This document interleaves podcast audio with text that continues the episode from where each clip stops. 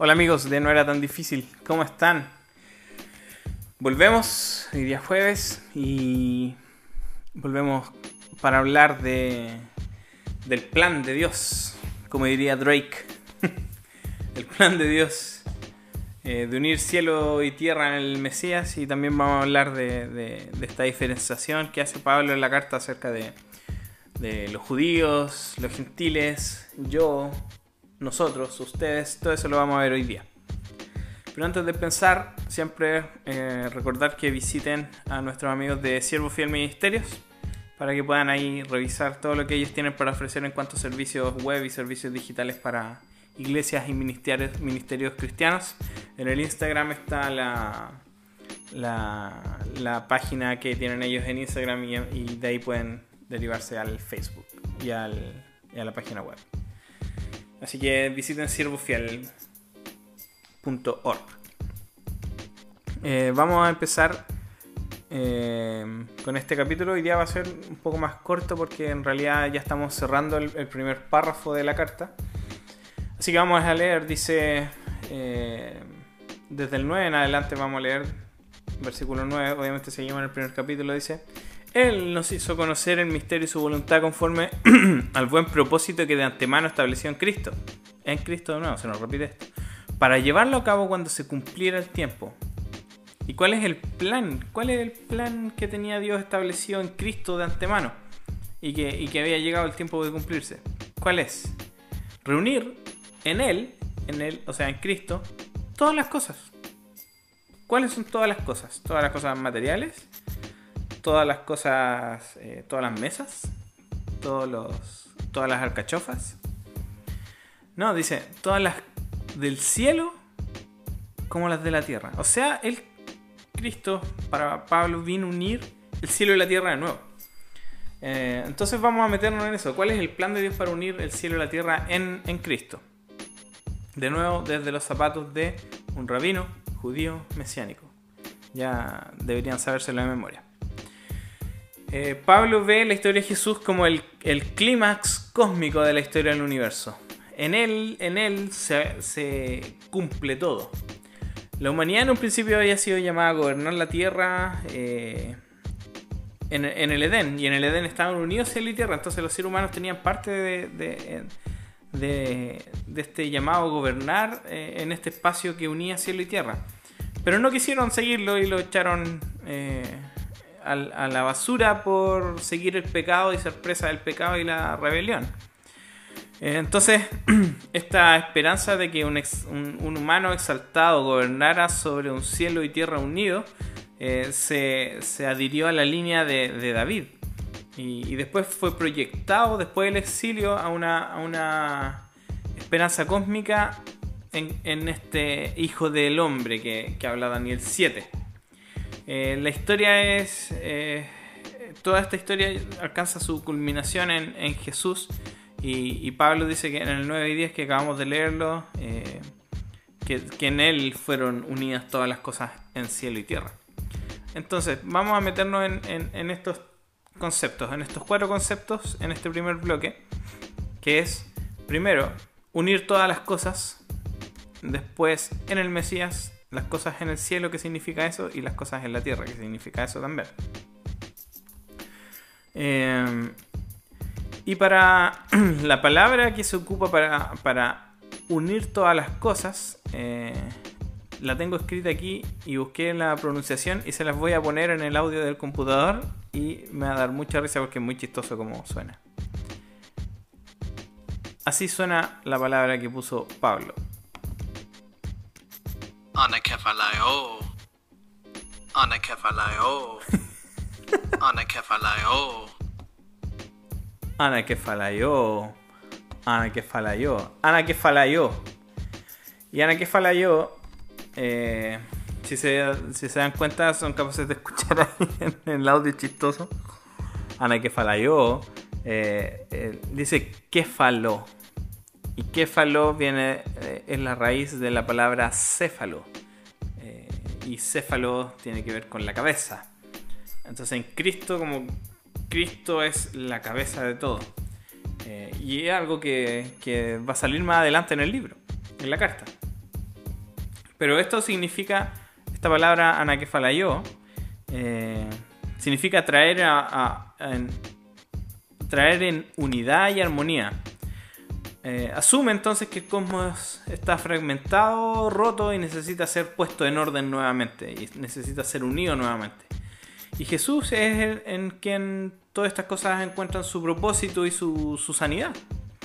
Eh, por esto Pablo constantemente usa las palabras eh, hacer uno, unir, juntos. La ocupa en el 1.10, en el 22, en el 2.14, 15, 16, 18, en el 3.6, en el 4 del 1 al 6, en el capítulo 7, en el eh, o sea, en el, 4, perdón, del 1 al 6, en el 7, en el 13 y en el 5.31.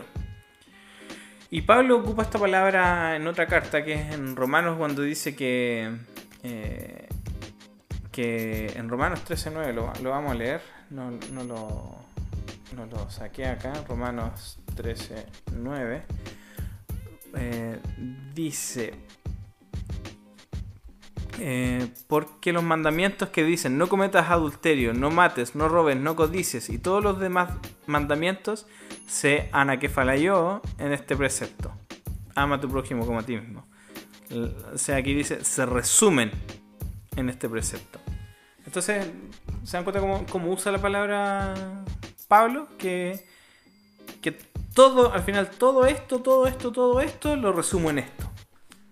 Eh, y eso es lo que está haciendo. Todas las cosas en el cielo y la tierra se resumen en Jesús. Cristo es el...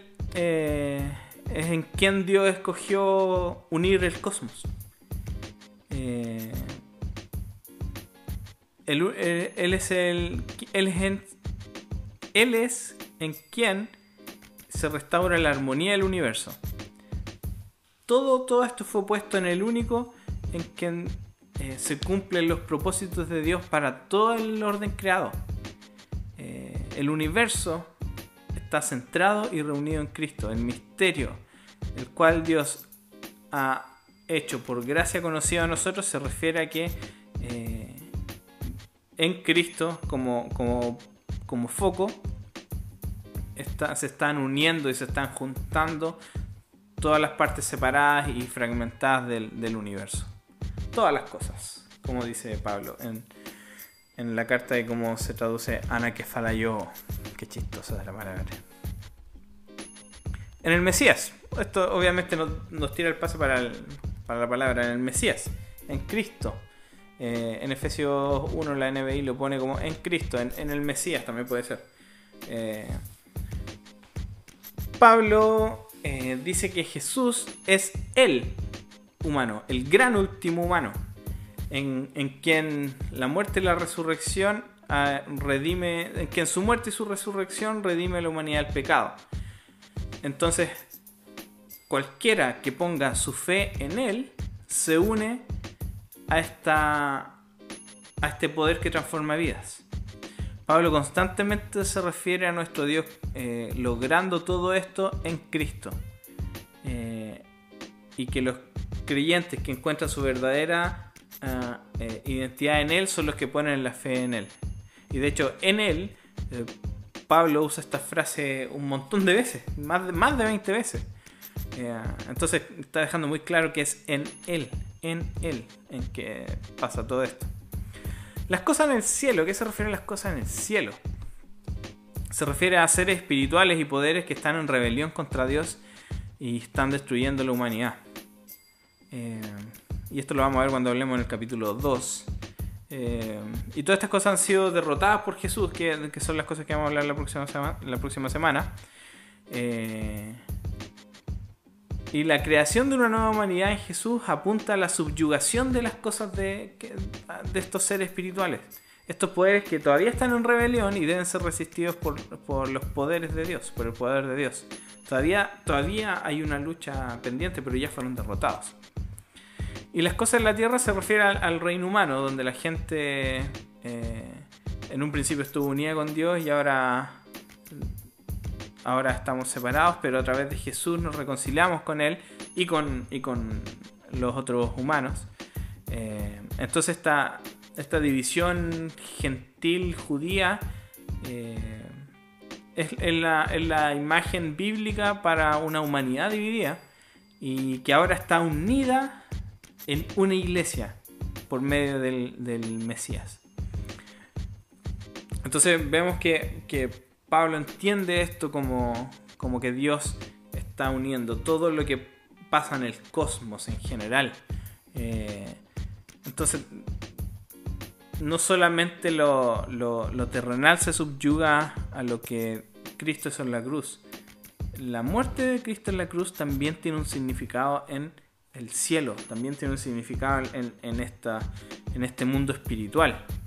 Y en este, este reino celestial eh, que, en un momento fue separado de, la tierra, ahora se vuelve a reunir en él y todo lo que está ahí ahora es es puesto en orden por medio de la, de la muerte y la resurrección de Jesús.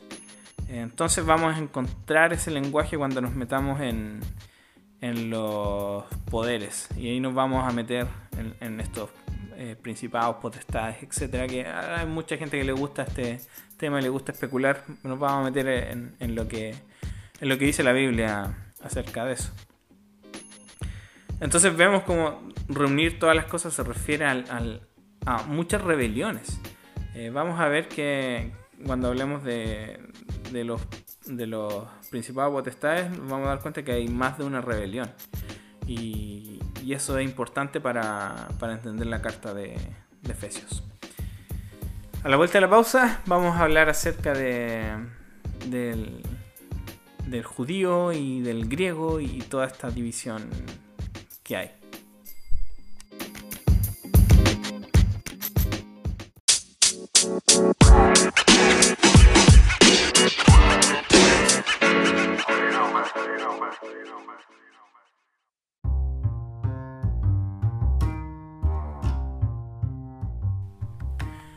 Vamos a leer de nuevo Efesios 1 del 3 al 14 y vamos a, darnos cuenta de, de un, de un detallito que hay aquí.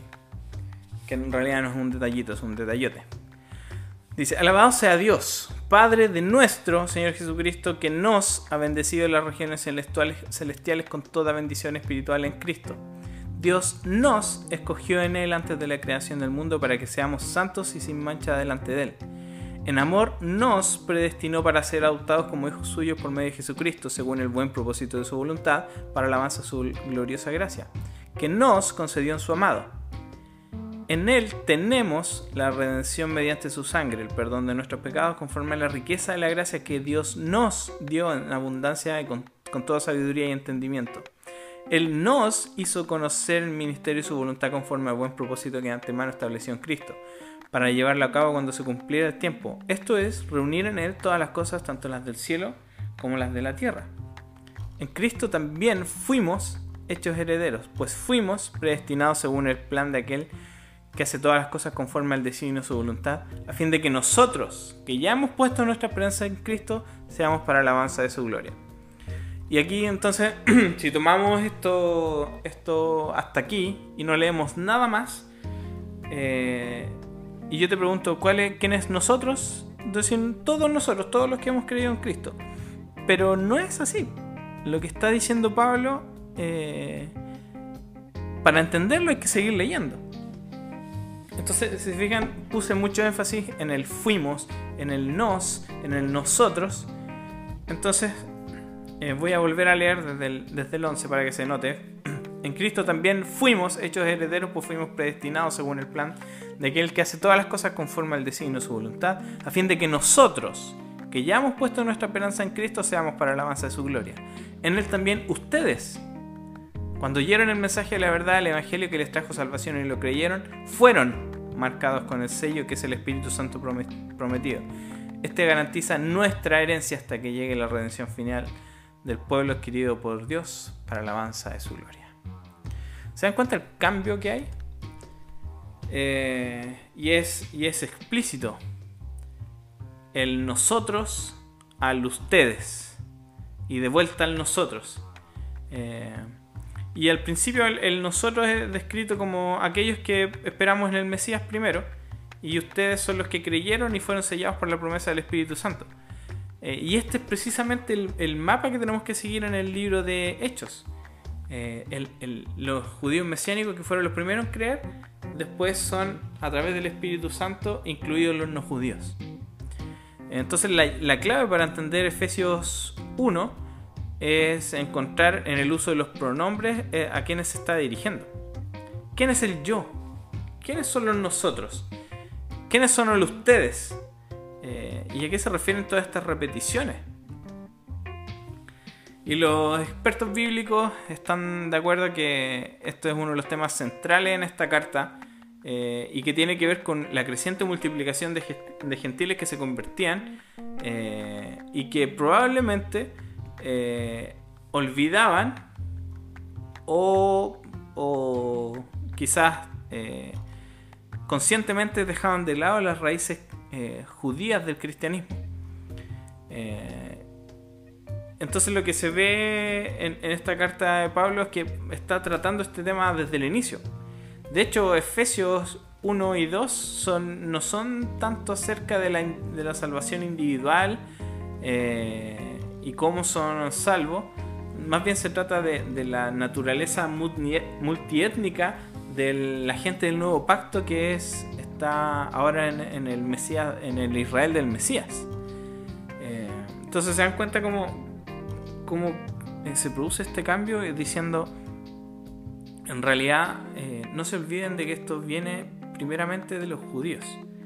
Y es un poco lo que queremos hacer cuando estudiamos este, esta carta poniéndonos los pies de un judío, rabino y mesiánico. Eso es lo que queremos hacer, queremos amar a nuestro prójimo como a nosotros mismos respetar lo que ellos quieren decir. Y aquí Pablo está diciendo esto, no se olviden de que esto tiene unas raíces judías. No significa que ustedes van a ser judíos ahora. Ojo con eso, no significa que ustedes van a adoptar las cosas de los judíos. Pero tienen que recordar que esto tiene raíces judías. Y que si ahora ustedes están aquí es porque nosotros judíos fallamos. eh, y a la vez porque Dios extendió gracia para que ustedes pudieran estar en esto. Entonces, eh, es- esto también es un cambio de paradigma en la forma que entendemos la, carta. Pablo le está diciendo y recordando a los efesios que a través de Cristo ellos se han convertido en participantes de la elección del Israel de Dios. Eh, cuando Dios escogió a Abraham desde entre medio de toda la gente y, por gracia hizo un pacto con él, eh, es- es- esto se transformó en la, en la familia de Dios y, el propósito era bendecir todas las naciones. Una de las razones por qué Dios llama a Abraham y establece un pacto eterno con él es para traer esta bendición a las naciones y lo vamos a leer en Génesis 12. Dice, el Señor le dijo a Abraham, deja tu tierra, a tus parientes y la casa de tu padre y vete a la tierra que te mostraré. Haré de ti una nación grande y te bendeciré. Haré famoso tu nombre y serás una bendición. Bendeciré a los que te bendigan y maldeciré a los que te maldigan. Por medio de ti serán bendecidas todas las familias de la tierra. Todas las familias de la tierra, no, no solamente tu familia, todas las familias de la tierra.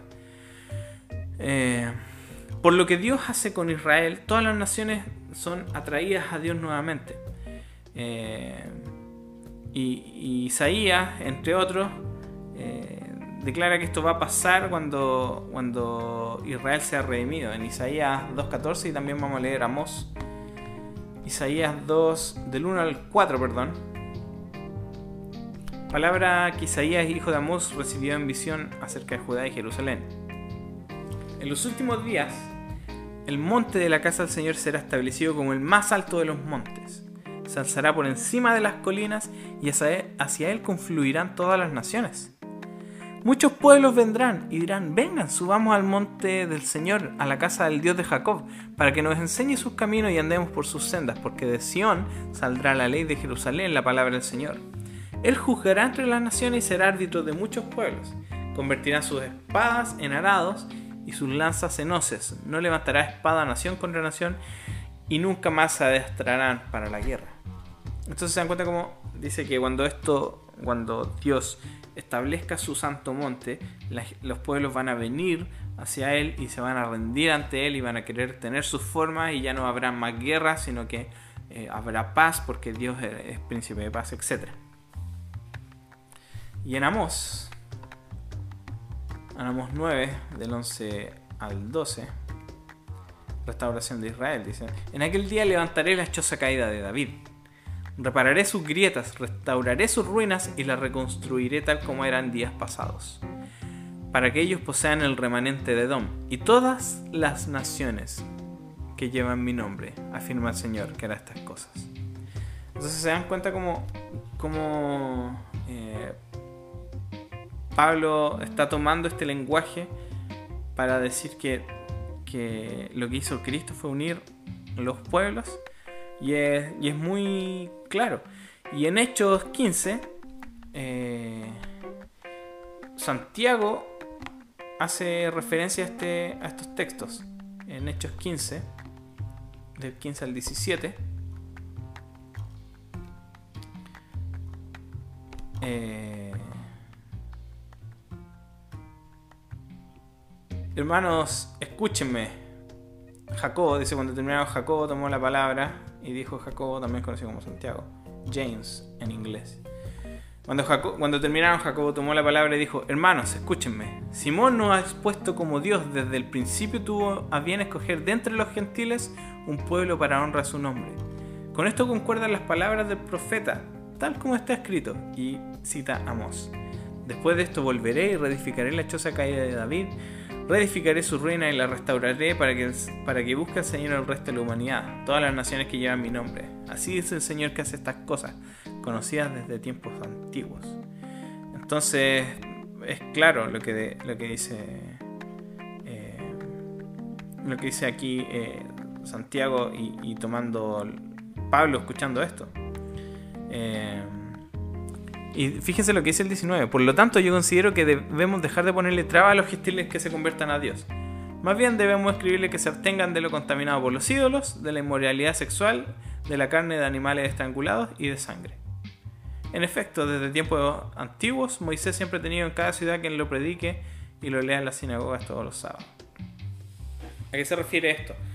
Eh, lo que le dice a, los judíos eh, que no le pongan trabas y que, y que los gentiles cumplan solo estas cosas, no se le ocurrió en el momento, sino que estas eran las leyes que tenía cada extranjero que deseaba unirse al pueblo de Israel.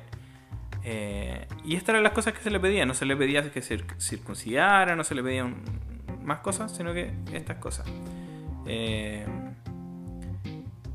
absténgase de lo contaminado por ídolos, de la inmoralidad sexual, de la carne de animales estrangulados y de sangre, y listo. Entonces, en esta altura de, hechos, los, los discípulos ya entendieron entendieron que este anuncio de incorporación de los gentiles en el, eh, al pueblo de Dios ya estaba pasando. Y es precisamente lo que Pablo está diciendo que ha pasado en la muerte y resurrección del Mesías de Israel.